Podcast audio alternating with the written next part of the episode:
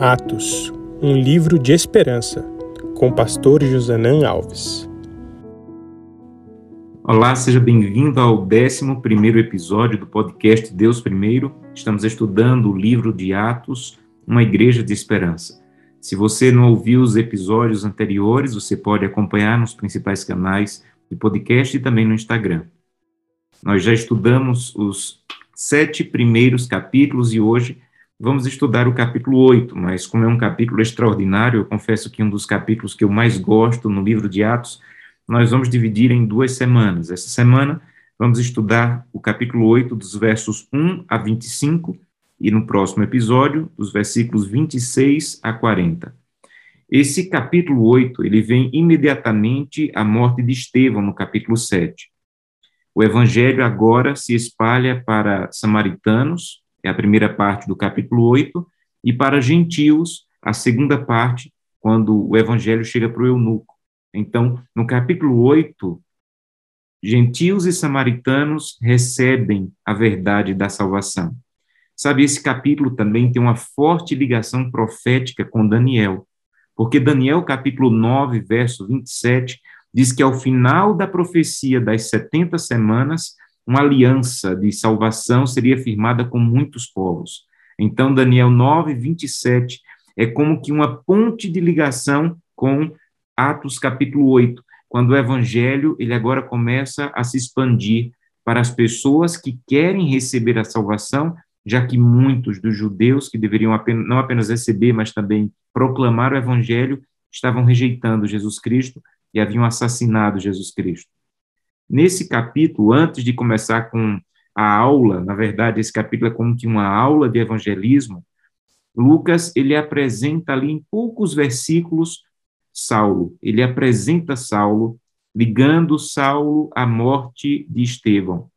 E eu imagino Saulo, ele, durante toda a vida, depois Paulo, ele lembrando desse momento em que ele viveu. E a companhia dele com Lucas fez com que Lucas tornasse isso evidente.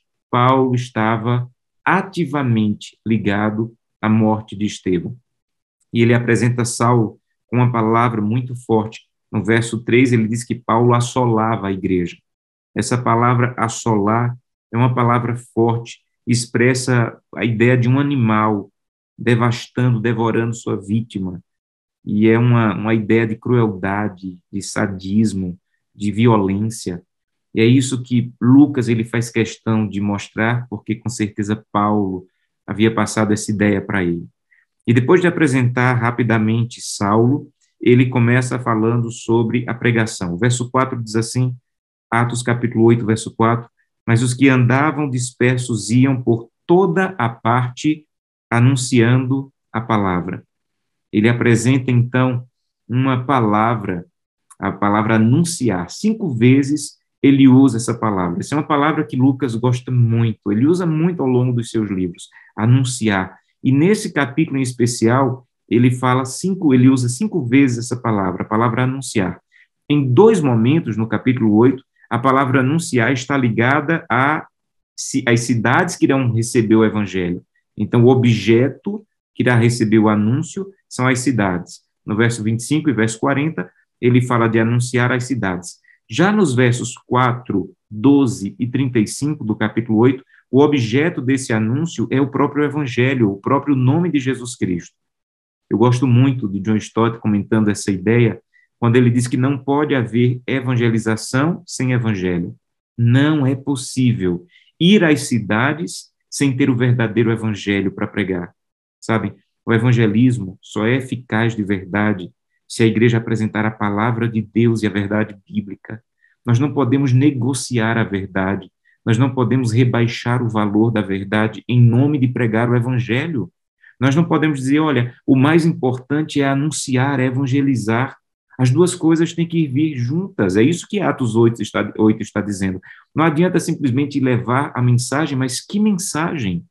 Nós precisamos ir urgentemente levar a mensagem, mas é o evangelho verdadeiro bíblico a verdade bíblica, e nós não podemos negociar isso, porque é a verdade bíblica, o anúncio das verdades bíblicas que nos tornam relevantes e poderosos.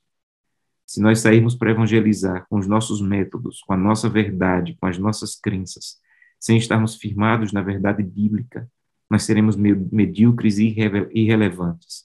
Então, já para começar essa aula, Lucas, ele fala: podem sair, vão anunciar nas cidades, mas não esqueçam, vocês têm que levar uma verdade bíblica, o evangelho, vocês têm que levar uma verdade, porque é isso que torna a igreja relevante. E o protagonista dessa verdadeira aula de evangelismo é Filipe. Você lembra? Filipe foi um dos diáconos escolhidos, mas ele não entendia que o seu trabalho era apenas alimentar as viúvas. Ele sabia que todo cristão nasce no reino de Deus como missionário, ele queria pregar o evangelho, ele queria anunciar Jesus Cristo, e é isso que ele faz. Em primeiro lugar, aos samaritanos. Às vezes nós não entendemos a ousadia de Filipe ao ir pregar para os samaritanos, mas foi um ato de ousadia incrível.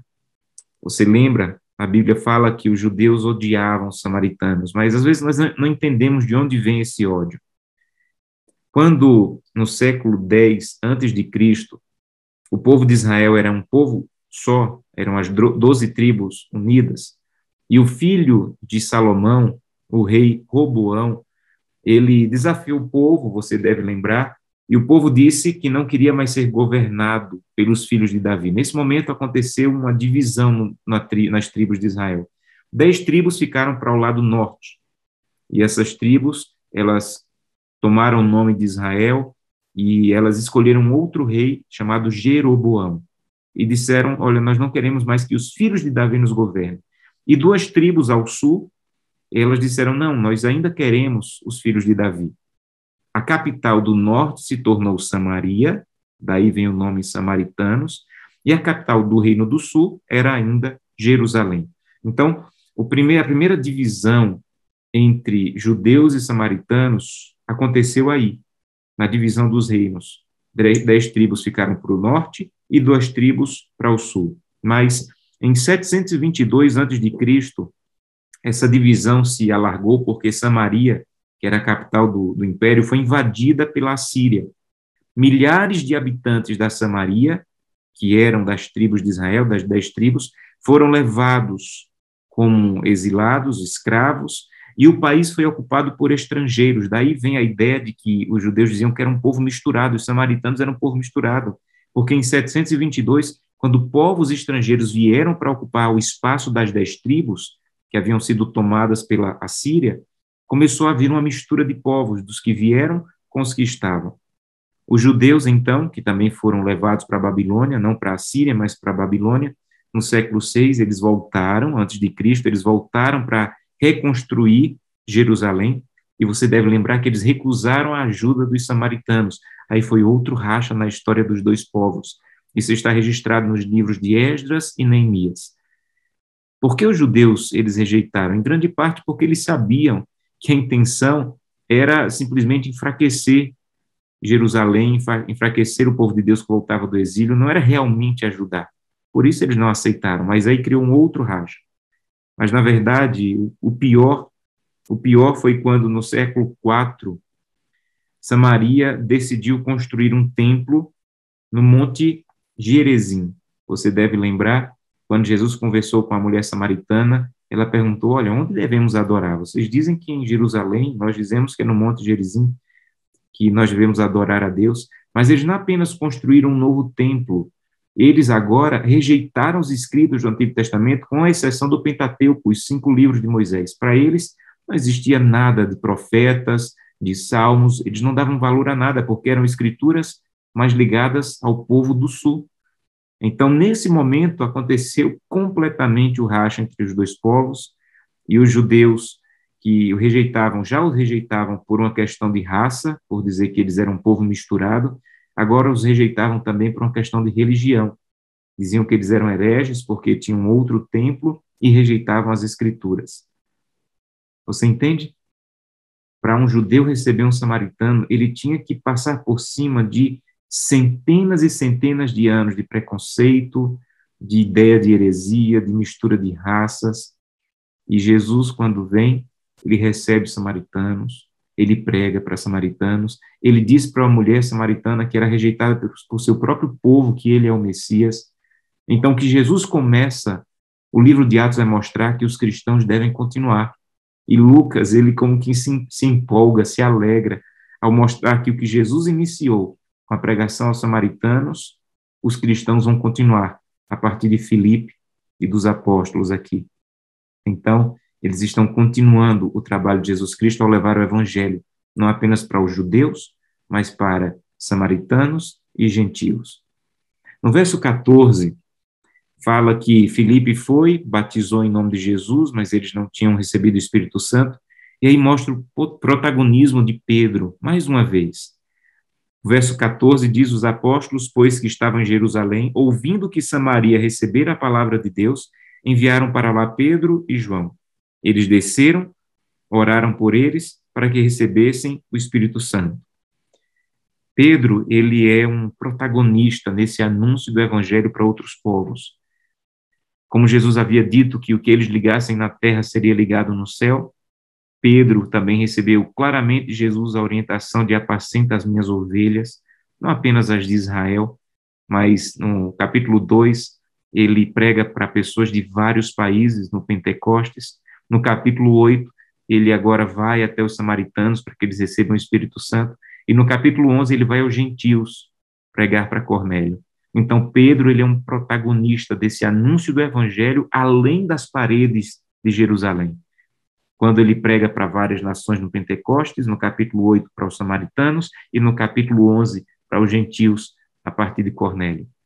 E uma pessoa também importante nesse capítulo é Simão, o mágico que tenta comprar o poder do Espírito Santo.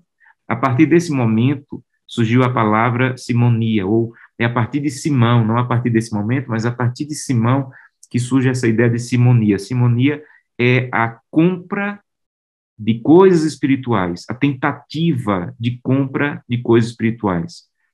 É tentar comprar o que é espiritual, tentar adquirir pelo dinheiro o que é espiritual, ou vender coisas que são espirituais.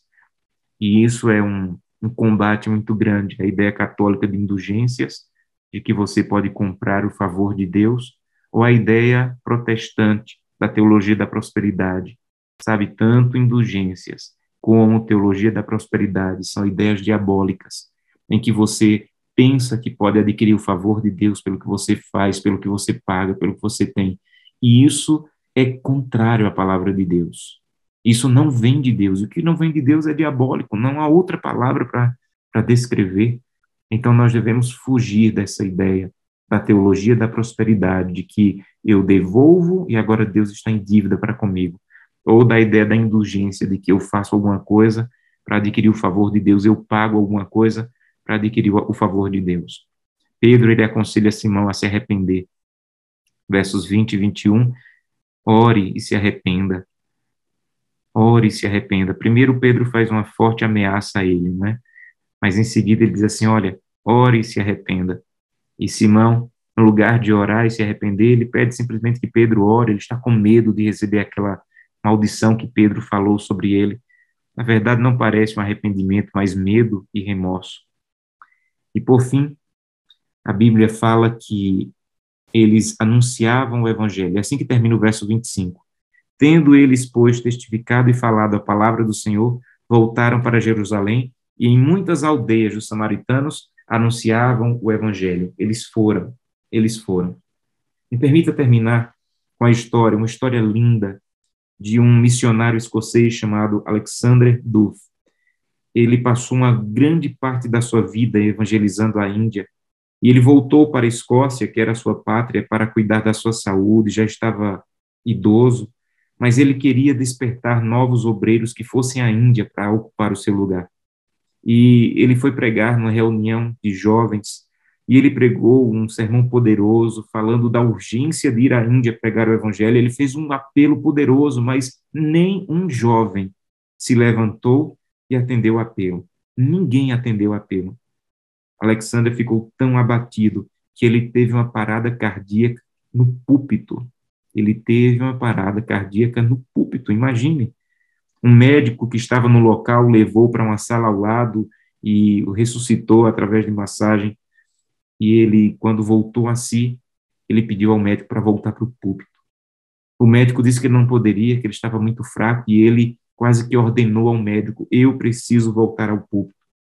E com a voz embargada de emoção, ele olhou para os jovens e disse: Se a rainha da Escócia convocasse vocês para ir em qualquer lugar do mundo numa missão diplomática, eu sei que vocês iriam com orgulho. Mas o Rei dos Reis, aquele que deu a vida por vocês, está convocando para que vocês atendam o seu chamado e vocês não querem ir. Então, podem deixar. Eu irei novamente à Índia, velho e doente como estou. Eu não vou poder fazer muita coisa, mas pelo menos eu vou morrer às margens do rio Ganges, e os indianos saberão que alguém os amou e se dispôs a levar-lhes as boas novas do Evangelho. Nesse momento, houve uma grande comoção no auditório e dezenas de jovens, tocados pelo poder da palavra, mas também pelo exemplo poderoso de Alexander Duff, se levantaram e atenderam ao chamado de Deus para ir à Índia como missionários. Que Deus nos abençoe para que possamos fazer o nosso melhor pela evangelização de pessoas que necessitam ouvir a palavra de Deus, o amor de Deus e ter acesso à salvação. Vamos orar? Senhor, nos, dará, nos dá a ousadia de Felipe, que deixou a comodidade da sua casa para pregar a samaritanos que eram rejeitados por todos, mas amados por Deus. Que possamos alcançar aquelas pessoas que são rejeitadas pelo mundo, mas amadas por Deus. É o que te pedimos em nome de Jesus. Amém.